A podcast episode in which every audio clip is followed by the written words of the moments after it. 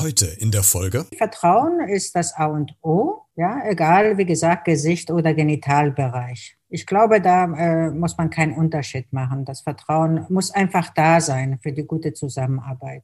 Jeder erzählt mir, ja, wie er seine Penisse haben möchte, ja, ob der beschnitten ist, unbeschnitten ist, halb beschnitten ist, die Größe, die Dicke, die Länge, die Ader und die Gefäße, alles. Ja, und dann modelliere ich das erstmal in Wachs. Hallo und herzlich willkommen zu dieser neuen Podcast-Folge. Vielleicht erinnerst du dich, falls du die Folge aus letztem Jahr gehört hast, da war eine ähm, Brustwarzen-Rekonstrukteurin bei mir zu Gast, die über Tattoos quasi Brustwarzen wiederherstellt, falls die Patientin durch beispielsweise eine ähm, Brust-OP oder durch eine Therapie ihre Brust verloren haben, so dass es wieder einigermaßen natürlich aussieht. Heute gehen wir einen Schritt weiter, denn heute sprechen sprechen wir mit einer Frau, die noch mehr macht als äh, Tattoos stechen bzw. Narben überstechen. Sie rekonstruiert nämlich komplette Körperteile. Vom Ohr, von der Nase, von der Brust bis hin zum Penis. Und darüber sprechen wir heute, denn ganz viele Männer und Transmänner wenden sich vertrauensvoll an Sie und bitten Sie um Hilfe. Ein sehr spannendes Thema und dafür nehmen wir uns Zeit. Hierbei Beredet der Talk mit Christian Becker.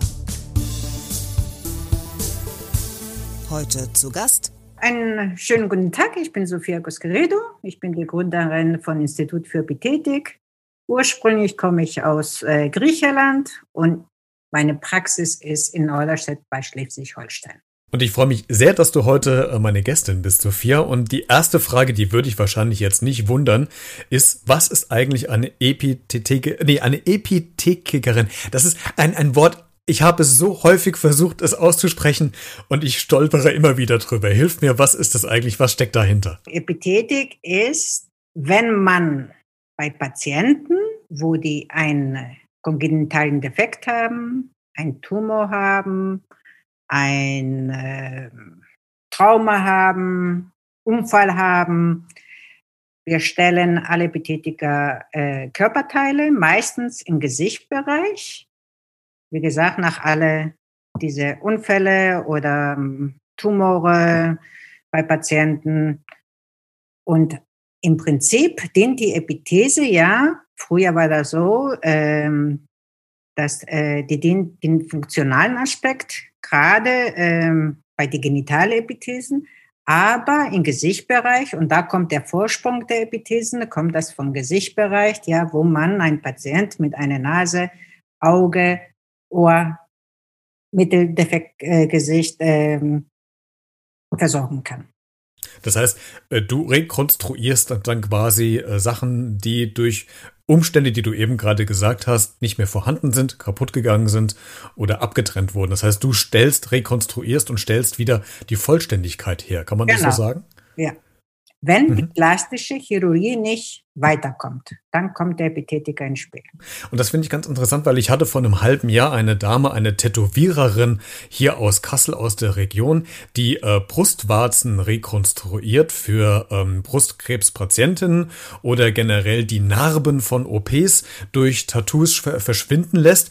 Und ähm, das geht ja schon so ähnlich auch in eine Richtung, nur du gehst noch mal einen Schritt weiter und da wollen wir heute so ein bisschen drüber sprechen. Was mich interessiert, äh, Sophia, ist, wie kommst du äh, dazu, in diesem Berufsfeld eigentlich zu arbeiten? Was ist deine Motivation gewesen, da einzusteigen? Ich glaube, es hat was mit deiner Schwester zu tun. Kann das sein? Genau, das hat äh, damit zu tun. Äh, früher gab es ja der Beruf der Epithetiker nicht. Äh, seit 2010 äh, ist der Deutsche Bundesverband der Epithetiker gegründet und äh, Jahre davor äh, litt meine Schwester unter einer Krankheit, schwere Krankheit. Später hat sie eine Metastase bekommen, hat, äh, musste sie die Brust amputiert werden.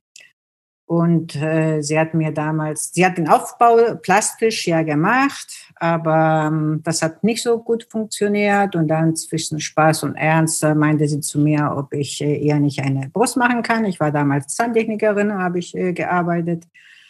Und ich wusste aber, dass im Gesichtsbereich schon Epithesen gibt. Und ähm, habe ich gedacht, dann, okay, wenn man Nasenohren macht, wo ist das Problem, dann auch Brüste zu machen?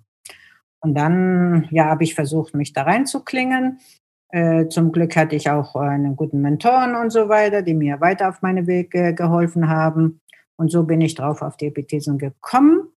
Leider Gottes habe ich das nicht geschafft für meine Schwester. Dann habe ich das erstmal beiseite gelegt und ein paar Jahre später, wo natürlich der Bundesverband äh, gegründet ist, der dann habe ich weitergemacht. Nehmen uns doch mal mit, wenn es in so eine Rekonstruktion geht. Wir bleiben erstmal im Gesicht, wir gehen gleich noch in andere Bereiche weiter. Aber als Beispiel, wenn jetzt durch einen Unfall jemand ein ähm, oder durch eine Erkrankung ein, ein Ohr verliert und du musst quasi ein Ohr rekonstruieren. Wie gehst du da dran? Also wie muss ich mir das vorstellen? Muss ich mir das so vorstellen wie beim Zahnarzt, dass man von dem anderen Ohr Abdrücke nimmt, damit es äh, symmetrisch aussieht? Ähm, oder wie, wie gehst du ran? Wie formt man denn so ein Körperteil dann wieder, was angesetzt wird? Es äh, gibt verschiedene um, Ansätze, wie man das machen kann. Ja, meistens äh, kommt der Patient, ist meistens in eine Klinik, ja. Dann äh, wird er an uns weitergeleitet. Äh, wir nehmen erstmal die Abformung von äh, das betroffene Ohr. Dann modellieren wir das in Wachs. Ja, wir haben unsere Abformung, die gießen wir in, in, in Gips natürlich. Dann modellieren wir äh, das Wachs provisorisch ein bisschen und dann bestellen wir den Patienten zu uns und dann modellieren wir gemeinsam mit dem Patient. Und wenn er zufrieden ist, äh, dann gehen wir einen äh, Schritt weiter und dann äh, nehmen wir die Farbe und dann wird das natürlich weiter in Silikon angefertigt, wo der Patient im Gesichtbereich meistens auch bei uns dabei ist. Man muss äh, jetzt äh, schauen, nur wie, die, äh, wie das Ohr fixiert ist, ob das Implantat getragen ist. Meistens ist es so der Fall und dann gehen auch die Kollegen auch mit in die OP-Räume, weil die mussten da ja entweder eine Schablone machen oder zu Hilfe wegen den Implantate auch zu Hilfe für die Chirurgen da dabei sein. Und im Prinzip ist es ein ganz enger Kontakt mit äh, Chirurgen, mit Ärzten, also Patient ist ein ganz enger Kontakt. Und das ist auch, ein, wenn man es jetzt so hört, was du erzählst, ja schon ein längerer Zeitraum, wo du dann die Person begleitest, äh, wo immer wieder angepasst, wieder probiert wird. Das heißt, es ist nicht ein Treffen, da wird besprochen, du stellst was her und dann ist es fertig, sondern der Prozess kann schon ein langwieriger sein. Ja, zwei, drei, vier Termine, das kommt öfter vor. Wir haben gerade über das Gesicht gesprochen. Äh, so in meiner ähm, Recherche zu dem heutigen Thema bin ich dann über einen Artikel gekommen und ähm, da ging es um das Jahr 2013, äh, was so ein bisschen einschneidend ist, weil ich da ein ähm, Mann angerufen hat, der im ersten Augenblick für dich vielleicht eine, äh, einen sehr äh, sonderbaren oder außergewöhnlichen äh, Wunsch hatte. Kannst du vielleicht noch mal ganz kurz skizzieren, was äh, in diesem Telefonat oder was er in diesem Telefonat an dich herangetragen hat als Wunsch? Also es war erstmal kein Telefonat. Ich hatte eine äh, E-Mail von äh, diesem Mann bekommen, ob ich mit ihm ein Abenteuer mit ihm gehen möchte. Ja, natürlich war das im ersten Augenblick ein bisschen komisch äh, für mich. Äh, da dachte ich, in welchem Datingportal habe ich mich denn ungewiss äh, angemeldet. Und dann habe ich geschrieben, ja, was denn für ein Abenteuer? Und dann hat er mir erzählt, dass er äh, ein ähm, Transmann ist. Er hat viele Produkte aus dem Internet äh, probiert äh, und er findet äh, nichts, äh, wo seine Hose, wenn er im, ähm, urinieren möchte, ja, oder generell für seinen Leidensdruck was Passendes, ja. Äh, und der hat mich dann gefragt, ob ich Zeit hätte und Lust hätte, den Weg mit ihm zu gehen, was zu entwickeln. Sprich, er wollte einen Penis haben, ne? Genau. Genau. Und das ist ja schon nochmal etwas Intimeres als eine Nase oder ein Ohr. Ähm, das heißt, das geht ja wirklich schon in, in, den intimsten Bereich eines Menschen ja hinein. Ähm, bevor wir da gleich weiter drüber sprechen, äh, das hat sich ja dann so gefestigt, dass du ganz häufig jetzt diese Anfragen kommst, um äh, vorwiegend Transmännern in der Situation zu helfen. Das braucht ja wahrscheinlich ähm, auch ein gewisses Fein- oder Fingerspitzengefühl, wenn man mit solchen Personen spricht, solche Personen äh, berät. Äh, wie läuft denn ähm, sowas ab? Also das ist ja nicht vergleichbar wie eine Ohrrekonstruktion. Das heißt, im Grunde bist du ja auch eine kleine Psychologin noch dabei, dass du dich ja auch in die Situation von diesen Menschen erstmal reinversetzt und mit denen sprichst, ein Vertrauensverhältnis aufbaut und erst dann anfängt, anfängt zu arbeiten. Das ist ja was anderes als im Gesicht, was du rekonstruieren, oder? Äh. Also ich denke, dass jeder äh, Epithetiker oder jeder, der, äh, sag ich mal so in diesen äh, Hilfsheilberufe arbeitet, ja, ist ein kleiner Psychologe, auch die Kollegen. Vergessen wir nicht, egal jetzt, ob ein äh, Mann, äh, weil es gibt ja auch biologische Männer und diese Transmänner sind ja auch Männer, ja. Äh, egal, ob jetzt dieser Mensch, ja, sein Penis äh, oder eine Mensch, äh, sein Brust oder Auge, die haben ja ein gewisses Leiden, ja. Und jeder von den Kollegen muss ein kleiner Psychologe sein, ja, egal, was du für ein Körperteil es stellst. Natürlich Vertrauen ist das A und O.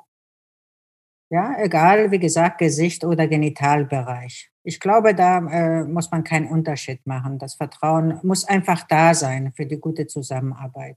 Wie nimmst du denn dem gegenüber die Nervosität, gerade wenn es um, die, in, um den Intimbereich geht, sei es Brust oder Penis? Wie, wie, wie nimmst du denn den Personen die Nervosität, darüber offen zu sprechen? Ja, meistens bekomme ich ja eine Anfrage. Ähm, ich lege großen Wert, dass ein Telefonat äh, zwischen uns äh, stattfindet, vielleicht auch ein zweites. Ähm, und dann, ja, dann wissen die, mit wem sie zu tun haben. Ich erkläre denen jeden Schritt erstmal am Telefon, was erwartet, was nicht erwartet.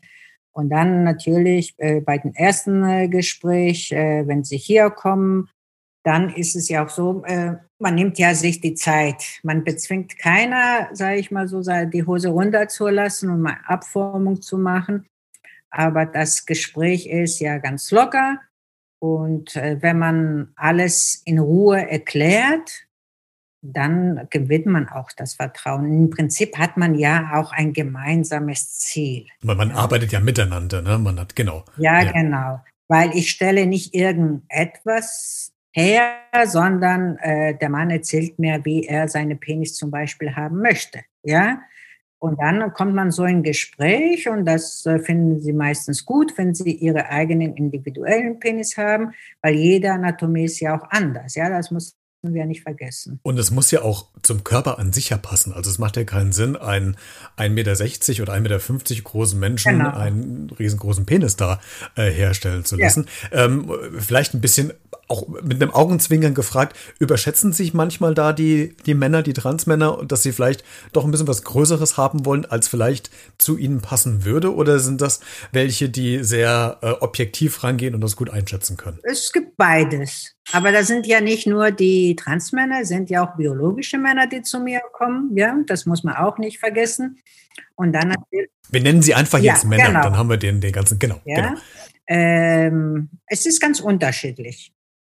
Manche überschätzen sich oder unterschätzen sich auch, ja. Manche aber auch nicht. Die sagen aber, die meisten sagen, er soll zu meinem Körper passen. Du nennst ja, also auch so eine kleine Anekdote, du nennst ja alle Patienten deine Jungs. Das heißt, äh, du bist wahrscheinlich. Ja, ja, die Männer. Ja, genau. Du, du bist schon eine, eine Vielfachmama wahrscheinlich äh, mittlerweile. Ja, ja, das fand ja, ich genau. ganz schön in der, in der Recherche, das, äh, das zu lesen.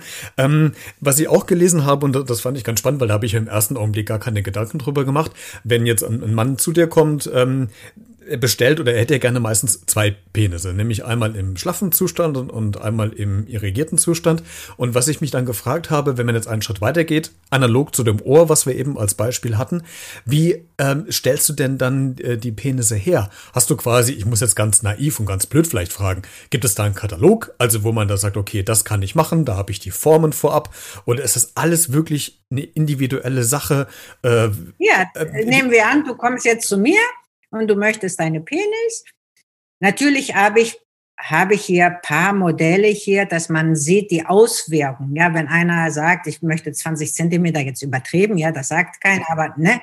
Und dann kann ich zeigen, was in dem Körper ist, ja. Aber im Prinzip jeder erzählt mir, ja, wie er seine Penisse haben möchte, ja, ob der beschnitten ist, unbeschnitten ist, halb beschnitten ist, die Größe, die Dicke, die Länge, die Aderung, die Gefäße, alles.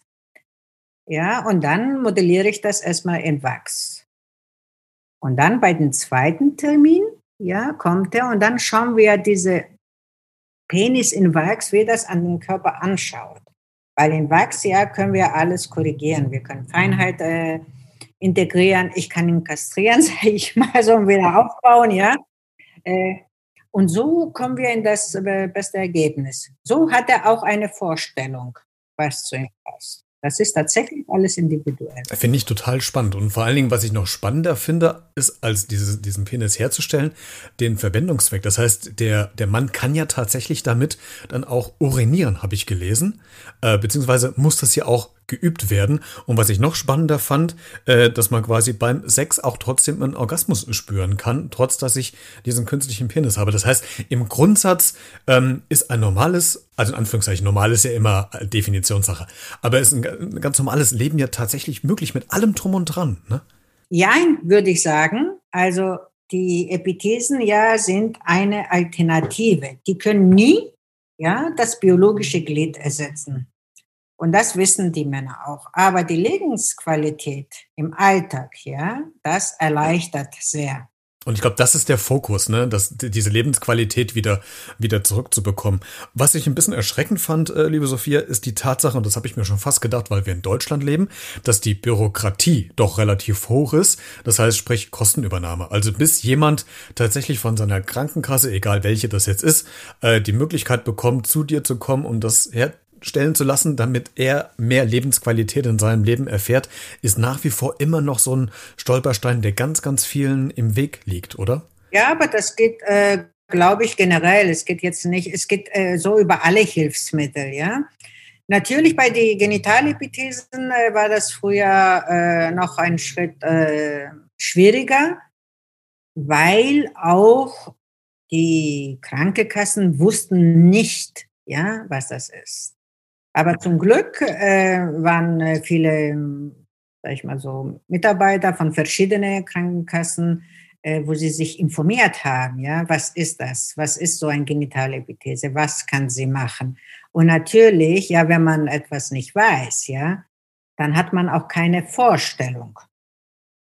Mittlerweile hm, ist das besser. Die Epithesen sind ja auch in den Hilfsmittelkatalog äh, drin und es läuft alles. Natürlich müssen auch die Männer, äh, da kommen wir in, über das andere Gesetz, ja, transsexuelle Gesetz, dass die äh, verschiedene Richtlinien erfüllen müssen.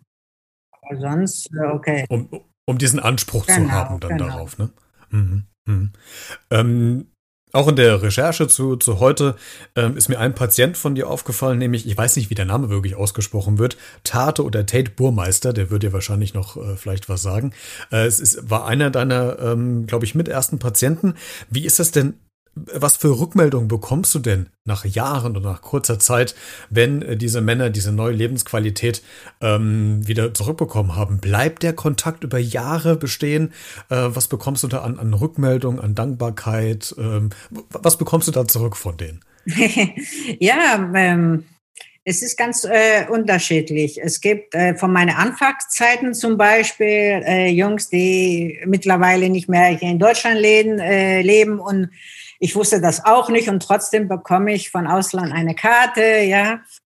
Äh, oder äh, nach Jahren, äh, ja, ich weiß nicht, ob du dich noch an mich erinnern kannst und so weiter.